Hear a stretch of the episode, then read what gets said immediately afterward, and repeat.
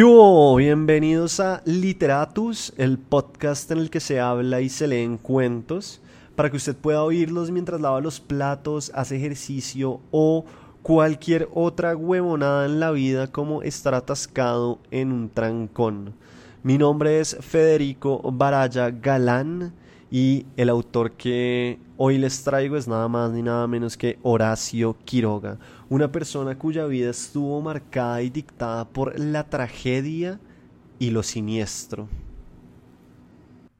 ¿Quién es o quién fue Horacio Quiroga? ¿Quién fue ese tipo? Quiroga es nada más ni nada menos que, según dice el Internet y los que saben de esto, el Edgar Allan Poe de América Latina, o, mejor dicho, Quiroga fue el cuento de estas latitudes, lo que Edgar Allan Poe en su momento fue el género del cuento. ¿Qué pasa? Hay que entender que Poe es considerado como el autor que rompió la historia de este género en dos y marcó la diferenciación entre el cuento clásico y el cuento contemporáneo, que es lo que hoy en día estamos acostumbrados a leer y lo que normalmente se enseña en los talleres de escritura. Entonces, Quiroga, al igual que Edgar Allan Poe, es un estudioso del género, escribió cosas sobre el género y sus cuentos siguen esta misma línea que propuso en su momento Edgar Allan Poe y es un cuento que tiene siempre tensión, que va siempre mm, buscando la revelación de un secreto o una idea principal y que no tiene espacio para irse por las ramas, que sí podía pasar, por ejemplo, con el cuento clásico. Pero bueno, antes de que la bola se me pierda por la lateral, retomemos. Horacio Quiroga nació en Salto, Uruguay, en 1878 eh, el tipo es uruguayo, pero la realidad es que la familia de él era toda argentina. El papá era un diplomático argentino que fue enviado a Uruguay y por eso Quiroga nace en este país. Sin embargo, la vida de Quiroga más adelante va a ser un constante salto entre Argentina y Uruguay. Lo cierto es que, bueno, pues el man es de el río de la Plata. ¿Qué se puede decir de la vida de Quiroga?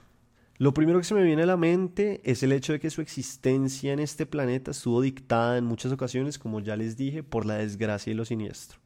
Claro, yo tengo amigos que dicen lo mismo de sus vidas, pero es que lo de este tipo es otro cuento. A los pocos meses de nacer, el padre salió a cazar y en un acto de desgracia total, la escopeta que llevaba se activó, el gatillo se accionó y pues disparó y se murió. Entonces hay que entender que Quiroga perdió su figura paterna desde los pocos meses. Figura igual que cuentan los chismosos fue suplida por el nuevo esposo de la mamá. Lo paila de todo esto es que a ese padrastro le dio un derrame cerebral y todo el cuerpo le quedó paralizado, excepto un pie. Y claro, el tipo se dio cuenta que la vida vivida de esa manera era demasiado sapoperra y entonces empezó a fraguar un plan para suicidarse, hasta que un día lo logró. Y la tuvo difícil, pues porque solo tenía un pie con movilidad y lo que hizo fue que con ese pie activó el gatillo de una escopeta y logró suicidarse. A esa persona Quiroga le tenía mucha estima y es algo que veremos repetirse en la historia de este autor. Cuando quería a alguien, pimba, algo pasaba. A dos hermanos de Quiroga, por ejemplo, la fiebre tifoidea se los llevó en cuestión de semanas. Luego se enamoró de una mujer y tenía todas las intenciones de casarse, pero las familias intervinieron y les prohibieron el matrimonio.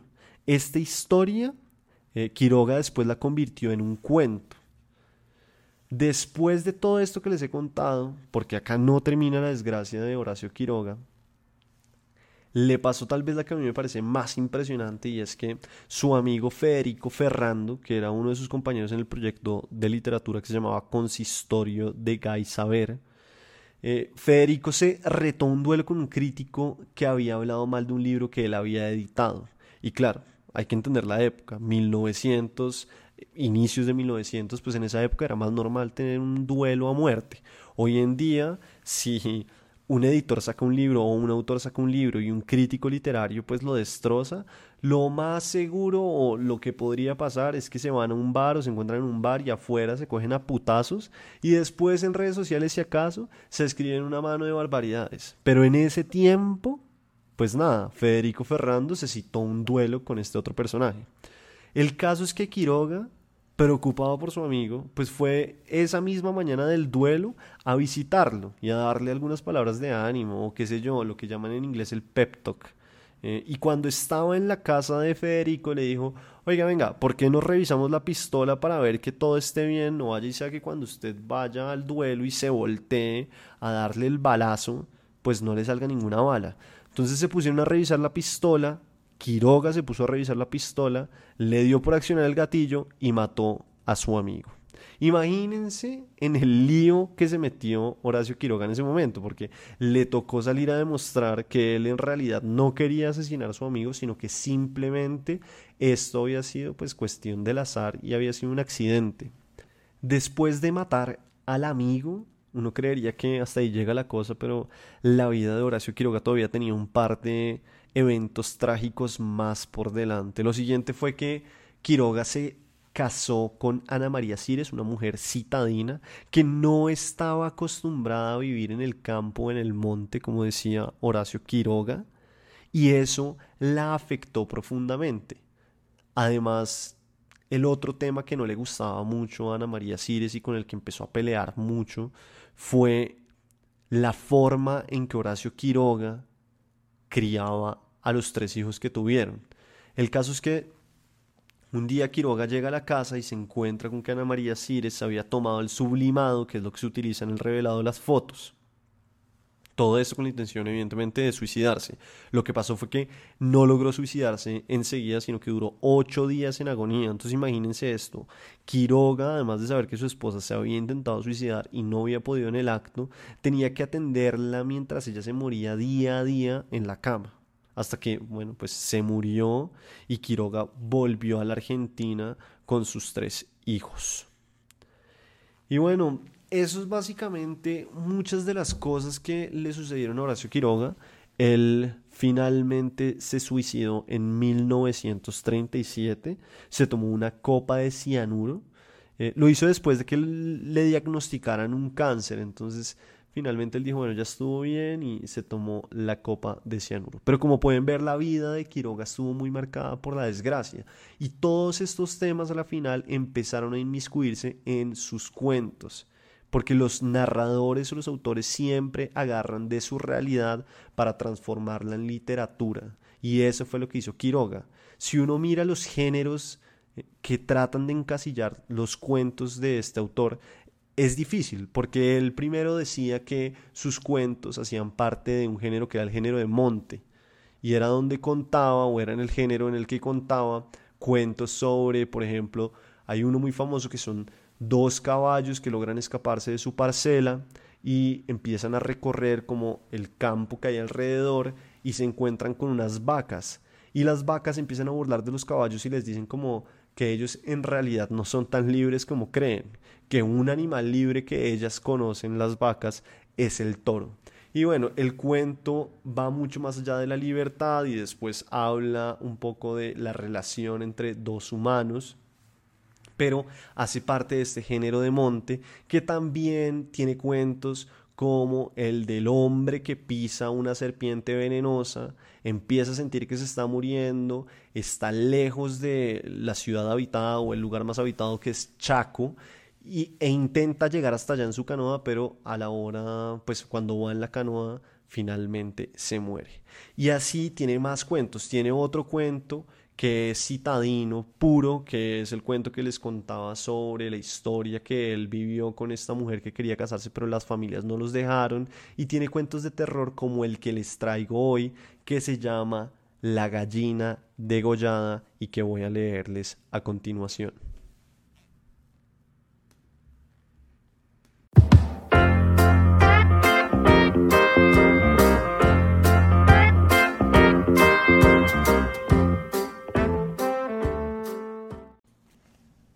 La gallina degollada por Horacio Quiroga.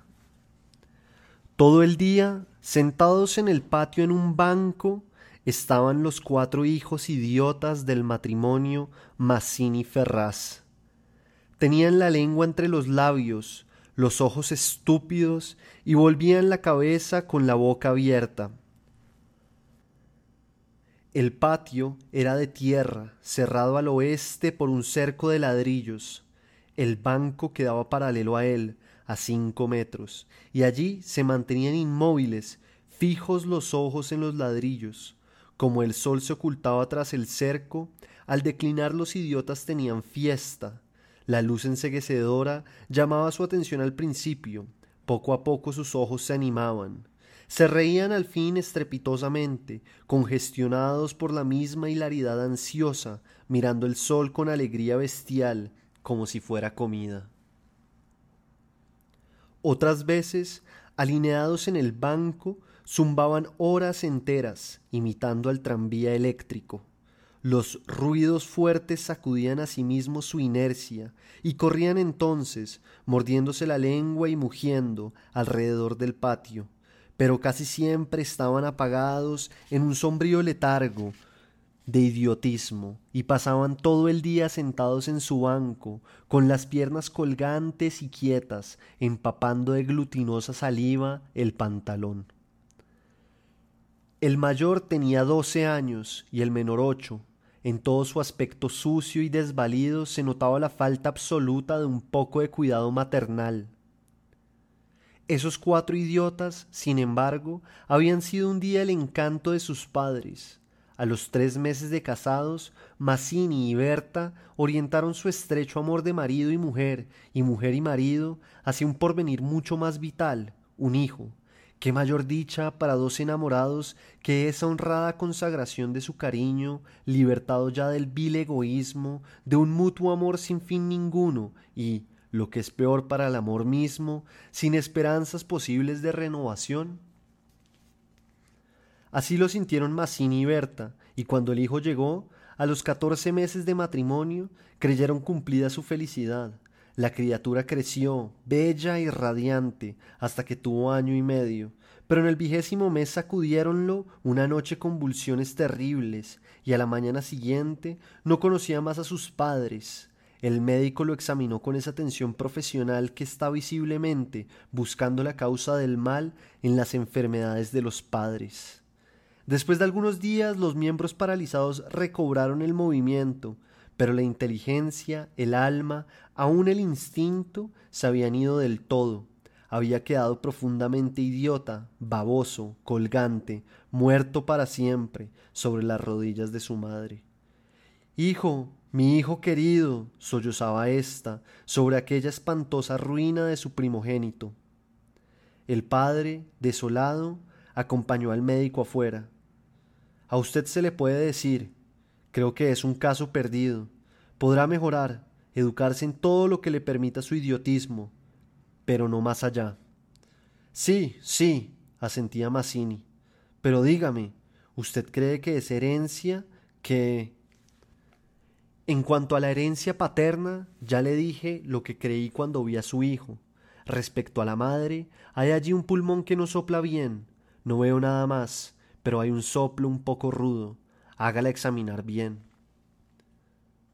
Con el alma destrozada de remordimiento, Mazzini redobló el amor a su hijo, el pequeño idiota que pagaba los excesos del abuelo. Tuvo asimismo que consolar, sostener sin tregua a Berta, herida en lo más profundo por aquel fracaso de su joven maternidad. Como es natural, el matrimonio puso todo su amor en la esperanza de otro hijo. Nació éste, y su salud y limpidez de risa reencendieron el porvenir extinguido. Pero a los dieciocho meses las convulsiones del primogénito se repetían, y al día siguiente amanecía idiota. Esta vez los padres cayeron en honda desesperación. Luego su sangre, su amor estaban malditos, su amor sobre todo. Veintiocho años él, veintidós ella, y toda su apasionada ternura no alcanzaba a crear un átomo de vida normal. Ya no pedían más belleza e inteligencia como en el primogénito, pero un hijo, un hijo como todos. Del nuevo desastre brotaron nuevas llamaradas de dolorido amor, un loco anhelo de redimir de una vez para siempre la santidad de su ternura. Sobrevinieron mellizos y punto por punto repitióse el proceso de los dos mayores. Mas, por encima de su inmensa amargura, quedaba Mazzini y Berta gran compasión por sus cuatro hijos. Hubo que arrancar del limbo de la más honda animalidad no ya sus almas, sino el instinto mismo abolido. No sabían deglutir, cambiar de sitio, ni aun sentarse. Aprendieron al fin a caminar, pero chocaban contra todo por no darse cuenta de los obstáculos. Cuando los lavaban mugían hasta inyectarse de sangre el rostro, animábanse solo al comer, o cuando veían colores brillantes u oían truenos. Se reían entonces, echando afuera lengua y ríos de baba, radiantes de frenesí bestial.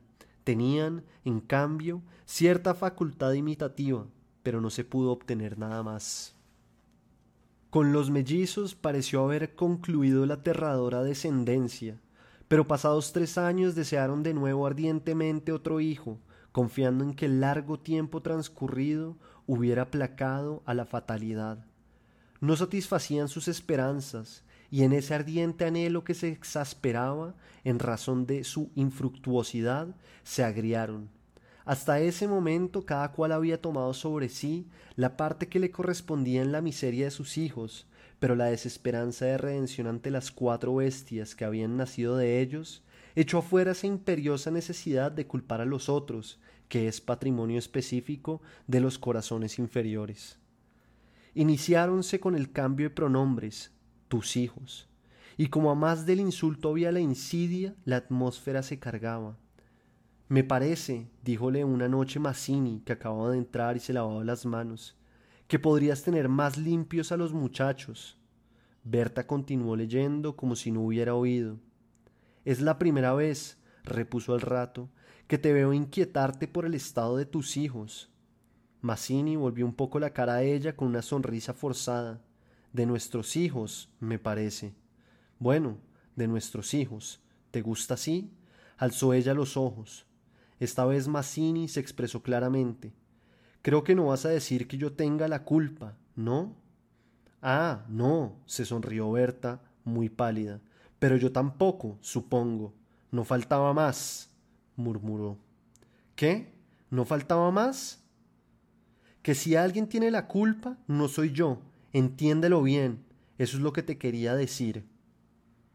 Su marido la miró un momento, con brutal deseo de insultarla, Dejemos, articuló, secándose por fin las manos. Como quieras, pero si quieres decir, Berta, como quieras. Este fue el primer choque y le sucedieron otros, pero en las inevitables reconciliaciones sus almas se unían con doble arrebato y locura por otro hijo. Nació así una niña, vivieron dos años con la angustia flor de alma, esperando siempre otro desastre.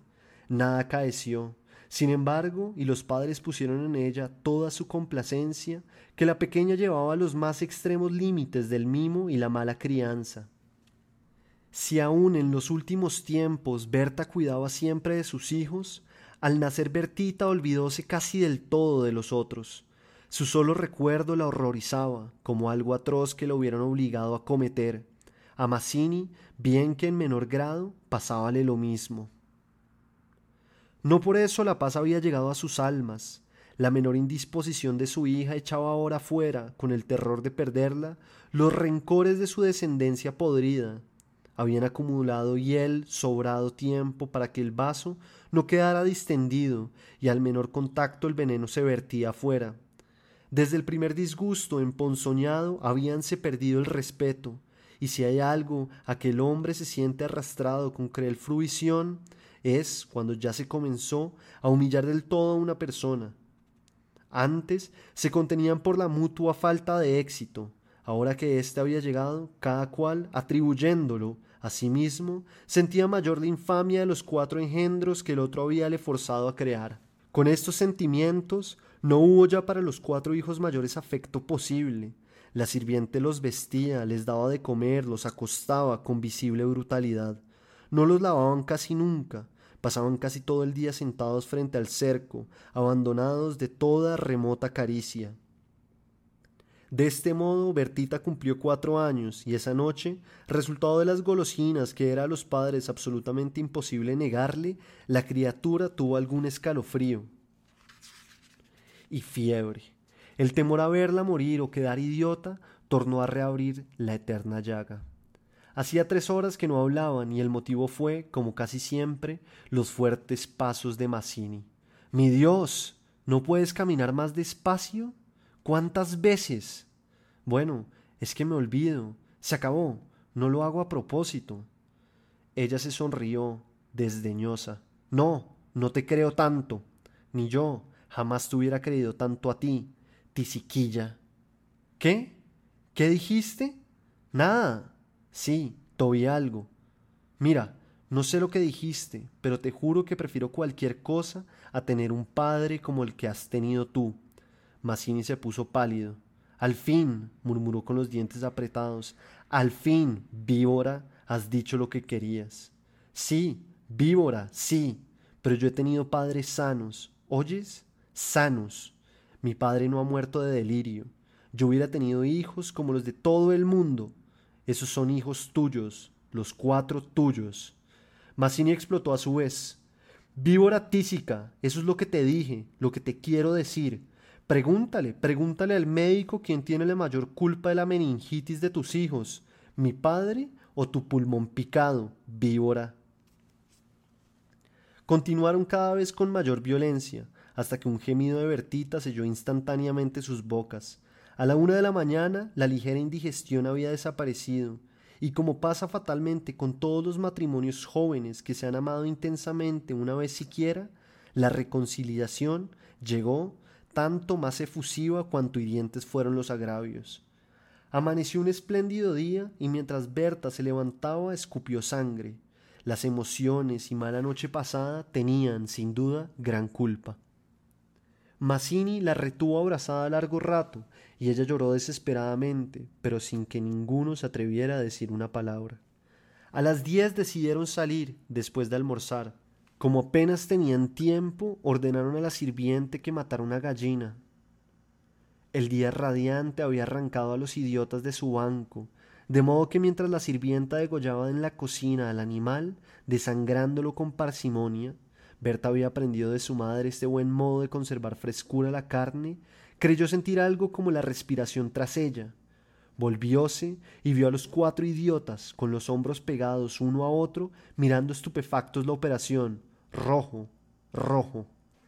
Señora, los niños están aquí, en la cocina. Berta llegó. No quería que jamás pisaran allí, y ni aun en esas horas de pleno perdón, olvido y felicidad reconquistada podía evitarse esa horrible visión, porque, naturalmente, cuanto más intensos eran los raptos de amor a su marido e hija, más irritado era su humor con los monstruos. Que salgan, María, échelos, échelos, le digo. Las cuatro pobres bestias, sacudidas brutalmente, empujadas, fueron a dar a su banco. Después de almorzar, salieron todos, la sirvienta fue a Buenos Aires y el matrimonio a pasear por las quintas. Al bajar el sol volvieron, pero Berta quiso saludar un momento a sus vecinas de enfrente. Su hija escapóse enseguida a casa. Entretanto, los idiotas no se habían movido en todo el día de su banco. El sol había traspuesto ya el cerco, comenzaba a hundirse, y ellos continuaban mirando los ladrillos, más inertes que nunca. De pronto algo se interpuso entre su mirada y el cerco. Su hermana, cansada de cinco horas paternales, quería observar por su cuenta. Detenida al pie del cerco, miraba pensativa la cresta. Quería trepar. Eso no ofrecía duda. Al fin decidióse por una silla desfondada, pero faltaba aún. Recurrió entonces a un cajón de querosene, y su instinto topográfico hízole colocar vertical el mueble, con lo cual triunfó. Los cuatro idiotas, la mirada indiferente, vieron cómo su hermana lograba pacientemente dominar el equilibrio y cómo en puntas de pie apoyaba la garganta sobre la cresta del cerro entre sus manos tirantes. Vieronla mirar a todos lados y buscar apoyo con el pie para alzarse más. Pero la mirada de los idiotas había animado. Una misma luz insistente estaba fija en sus pupilas, no apartaban los ojos de su hermana, mientras creciente sensación de gula bestial iba cambiando cada línea de sus rostros. Lentamente avanzaron hacia el cerco. La pequeña, que habiendo logrado calzar el pie, iba ya a montar a horcajadas y a caerse del otro lado, seguramente, sintióse cogida de la pierna. Debajo de ella, los ocho ojos clavados en los suyos le dieron miedo. Soltame, déjame, gritó sacudiendo la pierna pero fue atraída. Mamá, ay, mamá, mamá, papá, lloró imperiosamente. Trató aún de sujetarse del borde, pero sintióse arrancada y cayó. Mamá, ay, ma. no pudo gritar más. Uno de ellos le apretó el cuello, apartando los bucles como si fueran plumas, y los otros la arrastraron de una sola pierna hasta la cocina, donde esa mañana se había desangrado a la gallina, bien sujeta, arrancándole la vida segundo por segundo. Mazzini, en la casa de enfrente, creyó oír la voz de su hija. Me parece que te llama, le dijo a Berta. Prestaron oído, inquietos, pero no oyeron más.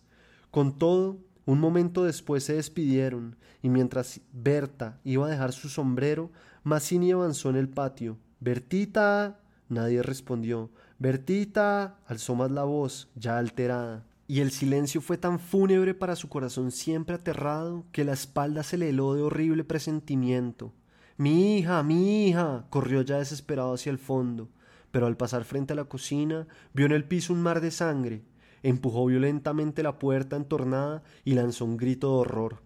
Berta, que ya se había lanzado corriendo a su vez al oír el angustioso llamado del padre, oyó el grito y respondió con otro, pero al precipitarse en la cocina, Mazzini, lívido como la muerte, se interpuso conteniéndola. No entres, no entres. Berta alcanzó a ver el piso inundado de sangre, solo pudo echar sus brazos sobre la cabeza y hundirse a lo largo de él con un ronco suspiro.